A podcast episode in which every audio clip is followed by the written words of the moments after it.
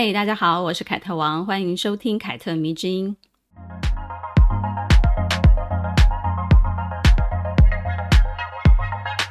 随着妈宝男的崛起啊，这句话听起来好像很奇怪，崛起。可是妈宝男确实是这几年我们经常听到的一个形容词或者说是名词啊，让很多的女孩发现了，其实有很多男人是长不大的孩子，对他们的妈妈有着过分的依恋或者是依赖。这当中呢，除了有母亲过度干涉孩子的所有事情的行为之外呢，其实也包含了身为父母的人不知道如何从孩子的生命里面体面的退场的那种心理障碍。他们其实很害怕自己被孩子遗弃、忽视，以至于呢，他们永远都要向孩子伸出那双干预的双手。相对的，有妈宝男，那一定也就有什么富宝女啊、妈宝女。其实。啊，整体来讲好了，我觉得妈宝真的是不分男女的。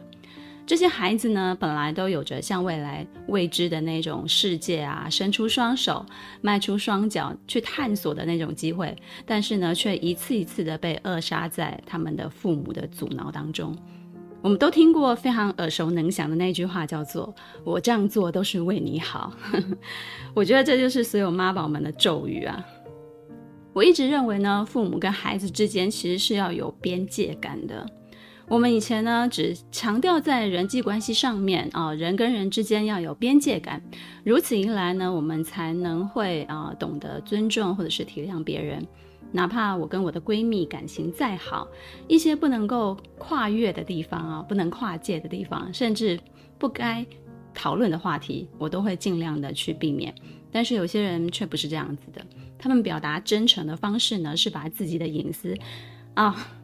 一五一十的袒露出来，并且呢，认为你也要试出自己的秘密当做交换，嗯，这样子才表示我们亲密无间，是非常要好的朋友。我们无话不谈，什么话都可以说。其实我觉得这个是非常违反人性的，也是很自私的。可是呢，却经常发生在我们的周围，甚至被认定，嗯，这才是身为好朋友的条件。没有，我要在这里郑重的说，这才不是什么身为好朋友的条件呢。尤其如果你是用这样的标准来界定好朋友的关系的话，我觉得是非常自私而且很可怕的。边界感真的比我们想象中的要重要很多。不仅人际关系当中我们很需要，亲密关系当中我们很需要，甚至在亲子关系当中也是很重要的。而且呢，比人际或者是亲密关系里面的拿捏，其实在亲子关系当中的边界感是很有难度的。毕竟父母一开始养育孩子的时候呢，都是亲力亲为嘛，他会有一段时间是把全部的精神都放在关注这个孩子身上，因为这个孩子也需要他，他因为他什么都不会。并且呢，出自于本能的那种爱，他会跟孩子建立起很多很多的亲密行为，比如跟孩子一起洗澡啦，一起睡觉啦，他会在任何孩子需要他的时候，紧紧地抱住这个孩子，保护他的周全。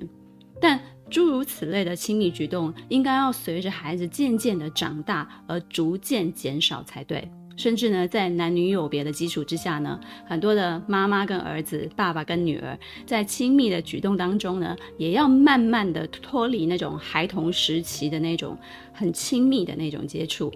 有些孩子会出现啊，跟爸爸抢妈妈，或者是跟妈妈抢爸爸的举动的时候呢，多数的大人只会认为啊，好可爱哦，嗯，但其实呢，这些行为大部分都反映出了幼童时期人类。啊，人已经开始产生了诱惑幻想。嗯，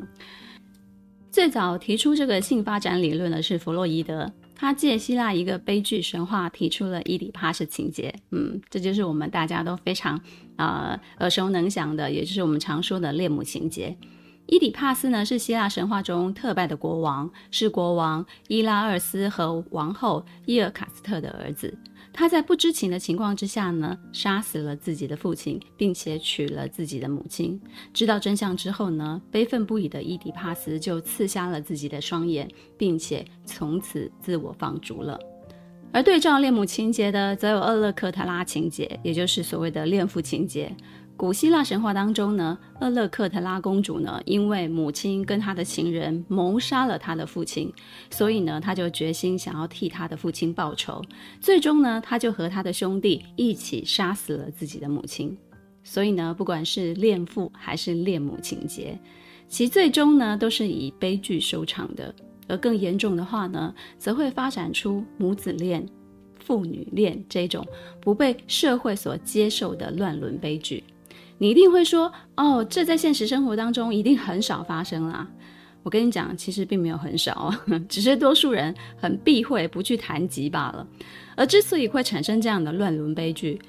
最初发生的原因都是因为亲子之间没有随着孩子而逐渐长大，然后划清彼此接触的那种界限。不管是恋母情节也好，或者是恋父情节也罢，都是一种性心理的障碍。一般呢，源自三到六岁，而且没有得到正确的关爱或者是适当教育的幼儿时期，这这个时期是最容易发生的。我觉得培养亲子之间的边界感的黄金时期啊，嗯，我查了资料来讲。我自己没有孩子，但是我查了资料，我想要多了解，就是在孩子三岁左右，孩子如果在这个年龄段没有和父母在亲密行为当中逐渐划清界限，那么孩子今后在自己个人的成长或者是个人的发展当中呢，都会存在比较大的问题，尤其是在今后的那种婚恋关系当中呢，会很早的就体现出来了。但是呢，我们这个时代好像很鼓吹什么女儿奴，或者是说什么爸爸是。啊，女儿或者是女儿是爸爸前世的情人啊，这类的话，很多很多的父亲啊，都很乐于展现跟女儿非常亲密的互动，比如说贝克汉跟他自己的女儿，直到他们已经懂得非常粗浅的分辨在性别哦。比如说啊、小孩子已经开始会分辨我是女生，你是男生的时候，他们也没有停止啊、这个行为，甚至呢，很多的母亲也都很很喜欢炫耀自己的儿子跟自己多么的亲密哦，出门都会跟自己 kiss goodbye 哈、嘴对嘴，不是亲脸颊而已哦，嗯。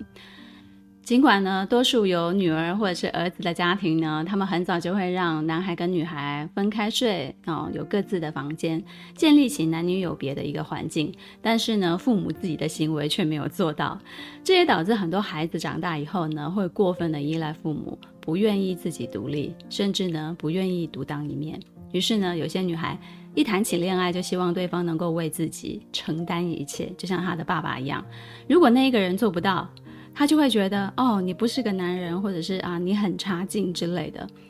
今天呢，之所以跟大家谈起这些，就是因为我从很多的啊后台读者给我提出的问题当中，我就发现到了，其实有很多的人不知道怎么处理亲密关系，是因为他们经常拿恋爱的对象跟自己的父母比较，或者是在原生家庭当中缺失母爱或者是缺失父爱的时候呢，他们希望透过恋爱对象来弥补自己的这个缺失。希望嫁给像爸爸一样的人，或希望恋爱对象像母亲一样贤惠的人，其实不在少数哦。就算他们没有讲，尤其呢，当他们的父母都十分优秀，并且疼爱他们的时候呢，让他们在家里称王的时候，并且时时刻刻用自己作为孩子挑选伴侣的榜样的时候，这个情况呢，就是更加的普遍了。于是呢，就造成了女孩恋爱是想找一个爹。男孩恋爱是想找一个娘的情况，这些人呢，其实不是妈宝，但是呢，在精神上却没有脱离父母，父母也不愿意放开，是恋父跟恋母情结的一种延伸。有些人呢，则是因为缺失而幻想出一个大家歌颂的母亲的父亲的形象，沿着这条线呢，去寻找他们的恋爱对象。这些人成年了之后呢，想在婚恋关系上面建立属于自己的系统，会十分的艰难哦。因为呢，总有父母的干预，或者是他们的影子，深深的去影响他们的决定或者是选择。他们渴望毫无保留的爱，并且呢，期待爱他的那个人能够无条件的接受自己，并且深深的认为这才是爱情。不不不不不，这真的不是爱情。天底下能够勉强做到这种境界的，哈，就是无条件接受自己的这种境界的，我认为只有父母对孩子了。而父母对子女一旦逾越了这个界限，其实就会发生乱伦的悲剧。而我们今天要谈的这一篇张爱玲的小说《心经》，就是恋父情结的代表作，也能称作它是中国第一篇讨论妇女乱伦的小说。但是呢，他讨论的依旧是时代给女性的困境，不单单只是一个纯粹的父女恋的故事，而是让我们看见了身为女人的挣扎。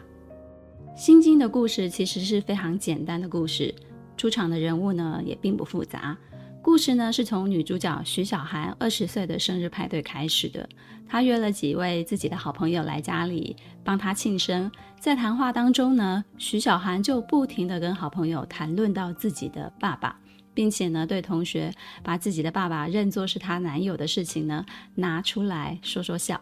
大家都觉得徐小涵拥有非常美满的家庭，她的父母都很疼爱她，而且呢，他的父亲非常的年轻，真实的年纪也不过才四十岁不到而已。但是呢，徐小涵实际上却是这样的一个女儿，她会刻意的忽视自己的爸爸徐凤仪身为父亲的地位，并且呢，和他的爸爸一起嘲笑自己妈妈啊，你老了啊，嘲笑他的老太。为了跟爸爸在一起呢，他希望自己在家里当一辈子的小孩，这样呢，他就可以永远不离开他的父亲。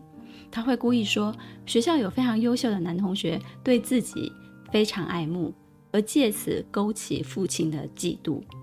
七八年前呢，徐小涵才十三、十四岁，嗯，跟父亲的相处其实已经产生了愉悦的情感了。但是他的爸爸并没有因此而阻止自己。而许太太，也就是徐小涵的妈妈，对他们父女之间的异状也有一点点察觉。但是呢，他还是告诉自己啊，不可能，认为小韩不过就是一个天真的孩子，所以他会那么的依赖他的父亲。而许峰仪跟他的妻子许太太，其实早就没有感情可言了，他不过是将感情的寄托啊放在他的女儿小韩身上，而借此获得安慰罢了。但是呢，身为父亲的许凤仪呢，他其实并不满足于这样的一种精神上的安慰，他渴望的是一份实在的、可以触摸的情感。所以呢，对于自己的女儿小涵，许凤仪呢，只能隔着玻璃去触摸她的身体，并且呢，在心里感受着她的肉体。但身为父亲的许凤仪呢，他心里其实是充满罪恶感的。于是呢，他就把他的感情转移到了跟小韩同年纪，并且在外貌上非常相似的小韩的同学段林清的身上了，并且呢，包养了段林清，跟他同居，离开了让他内心十分纠结的那个家。小韩知道了之后呢，非常非常的伤心，并且呢，试图全力的挽回父亲对他的爱。他首先呢，是通过跟男同学龚海丽的订婚，希望呢，用他跟男同学的订婚来刺激他的父亲，但是呢，他的父亲却全然不为所动。于是呢，他就去找了他的同学段林清的妈妈，希望呢，借由段林清的妈妈将段林清从父亲身边给拉走。但关键时刻，自己的妈妈许太太出现了，将他带回了家。小涵最后得到了许太太的帮助，在自己母亲的原谅当中，终于明白自己犯下的错。张爱玲的心经是继《第一炉香》《第二炉香》之后的作品，也是引起读者争议较大的一部作品。有的人从中看到的是禁忌之恋的阴暗，有的人从中看到的是自私的狭隘，都是在批判伦理的扭曲或者是道德的缺失。因为尺度的逾越啊，导致徐小涵跟许凤仪这一对父女对待情感的方式都非常的自私。徐小涵在家呢，会不顾母亲的感受，跟父亲调情；而在外面呢，则前后玩弄了自己的女同学以及自己的男同学，并且呢，借机撮合段林清跟巩海丽的婚事，替自己的诡计脱罪。而父亲许峰仪呢，则是撒手放弃了自己的家庭，放弃了妻子，放弃了女儿，跟一位跟自己的女儿年纪差不多的人在一起了。张爱玲的讽刺呢，其实就是在于创造了段林清这个跟徐小涵非常神似的一个配角，不仅呢让徐小涵的计谋栽了跟斗，也侧面点出了男人的现实。但其实啊，段林清的出现又似乎解决了所有人的问题，一个小三解决所有家庭的问题，这个也是真的非常讽刺了吧？至于段林清的角色呢，也有某种大叔爱萝莉的一个影射，也就是说呢。一个有权势地位的中年人，他们想外遇出轨，往往选择的基本上都是年纪几乎可以当他们女儿的对象。而萝莉呢，在同年纪、年轻有为的青年跟已经握有财富密码的成功中年人当中呢，他们最后还是选择了可以立即给他最好生活的人，哪怕只是做情妇。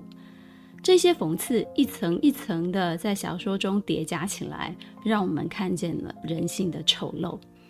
为何说段灵清这个小三的出现又似乎解决了所有人的问题呢？嗯，因为在父亲许丰仪这边啊，他透过了跟自己女儿年纪相仿、面貌神似的段灵清，而有了所谓的健康的、正常的、可以碰触的爱，可以发泄自己的情欲了，终于。而对于徐小涵的妈妈徐太太来说呢，尽管丈夫跟年轻的女孩外遇同居这件事情一样让人感到伤心，但是总没有自己的女儿爱上自己的丈夫来得严重吧？所以呢，她也是因此松了一口气的。就连从头到尾都被小涵戏弄的龚海丽，也应该会觉得啊，我终于有理由缓一缓自己，也觉得有一点犹豫的这个婚事了。唯一痛苦的可能只有徐小涵她自己了。她埋怨母亲不阻拦，指责母亲是联合他们在报复她自己。这句话呢，让从头到尾一直在隐忍的母亲，终于狠狠地给了她一巴掌，自此打醒了她，并且也拯救了她。所以呢，《心经》这部小说在结尾是给了我有一点点温情的感受的，让我感受到真正的父母是不会放弃自己的孩子的。同时呢，他们应该是要在孩子犯下严重错误的时候呢，及时的纠正他。这一点，徐太太做到了，但是身为父亲的许丰仪却没有做到。许太太跟许小涵说：“你放心，等你回来的时候，我一定还在这里。”也就是说呢，他会永远的守护他。但是反观许丰仪这个父亲的角色，在这个小说中呢，他被塑造成是。徐小涵非常崇拜的一个对象，有权、有钱、有地位，事业非常成功的一个男人，却在犯下乱伦事件之后呢，选择逃之夭夭，把自己的妻子、女儿、家庭通通都放弃了。这可能也呼应了那个时代所有家庭中的一个现象：闯祸的男人很少愿意承担起责任，都是背后的女人团结起来，负责收拾善后的。三零年代的背景下是这样，那现在呢？嗯，我想大概也是都是这样吧。有人说张爱玲的小说很悲凉，关于这一点我始终不是很同意哦。她可能写的都是非常悲哀的人事物，但是这些故事当中呢，并非没有情感。这也是我看完她的小说之后呢，最大的一个感触了。她让我明白爱情、人性的丑陋、可怕、自私。但当你明白了之后呢，你还是愿意选择相信人性中依然有光芒，而不是对人感到失望，对人生感到悲观。还有就是看完之后呢，我依然会期待并且相信爱情啊。所以呢，我把看张爱玲的小说分成两种境界。第一个层次可能看到的是什么？讽刺、凉薄、刻薄、丑陋的那些人性。第二个层次就是你反观自己。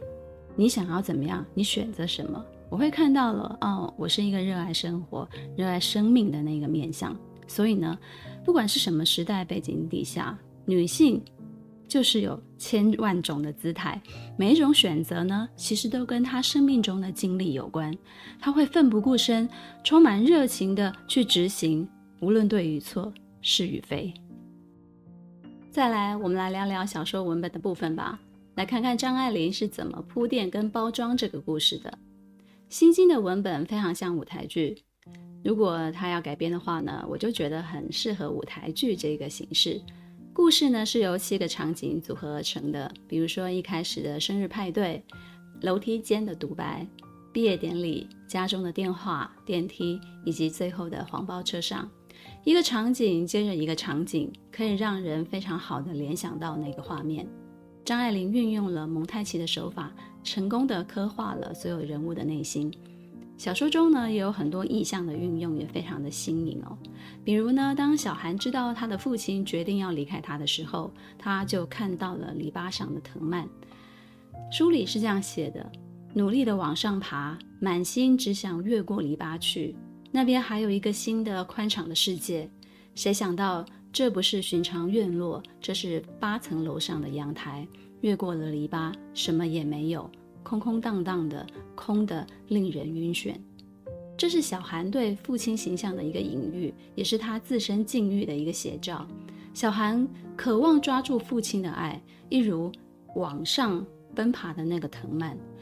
越过了篱笆，想要进入一个新的世界。但是呢，他所追求的新世界，就像空中楼阁一样，注定是无法实现的。越过了八层楼的阳台，那里什么也没有。而植物这个藤蔓的意象呢，也暗示了小韩内心当中充满的空虚以及脆弱。再来呢，张爱玲也很善于运用建筑物的意象来折射出人物内心的一些想法。比如生日派对结束了，而管理电梯的服务员刚好不在，于是呢，小韩就送段灵七用走的走下楼去。他把那一个楼梯间就叫做独白的楼梯。楼梯所形成的一个封闭的空间呢，可以让人的内心感到安全，因此呢，不用担心他人可以窥探到自己的心思，甚至呢，可以进行自我的对话。这里呢，就很像一间告解室那样，让很多独自走在这个楼梯间的人呢，都会因为隐秘而开始自言自语。有了这个前提呢，小韩跟林青呢，才会在走下楼的这个短短几分钟的时间呢，就聊了彼此内心当中的话了。小说的后段呢，遭受到沉重打击的小韩呢，想到要说服段林青的母亲去阻止父亲，在段家的门前呢，张爱玲再一次的用四周的意象来表现小韩内心当中的那个潜意识，比如阴惨惨的灰泥住宅。阴霉的霉胎等等的这些写出，呃，段灵清的家其实是十分贫寒的一个家庭。这些呃建筑物的暗示呢，也其实也刻画出了小韩内心当中他的呃恐慌以及无助。很多人觉得啊，《心经》不算是张爱玲小说中很出色的作品，但它的题材呢，可能比较大胆，比较禁忌，所以呢，读完了之后呢，会让人有无限的感慨。这篇短篇小说呢，其实说起来也真的不复杂，字数呢也不是很多。如果你的阅读速度快一点的话呢，甚至半个小时就可以看完了。而且呢，比起他的其他小说呢，在用字遣词上面呢也比较简单，容易阅读。《心经》目前收录在皇冠出版的张爱玲短篇小说集一《倾城之恋》这本书里面。这本书呢，还有其他同样写于一九四三年的作品，除了《茉莉香片》《琉璃瓦》我们没有说过之外呢，其他一九四三年的作品我们都已经说过了。如果你有兴趣的话呢，你可以往前找出来听听看。一九四三年这一年呢、张爱玲才二十三岁，在上海文坛刚刚起步就非常有名了，而且她的作品的质量也非常的好。正是这一年，也是她一生当中最意气风发的一年，因此呢。每次有人问我，如果我想读张爱玲的话，我该从哪一本小说下手呢？我就会推荐他们从一九四三年这些小说作品集开始下手。如果你听完我的节目而让你起了想读张爱玲的念头，那我会非常非常的开心的。凯特迷之音，咱们下次见了。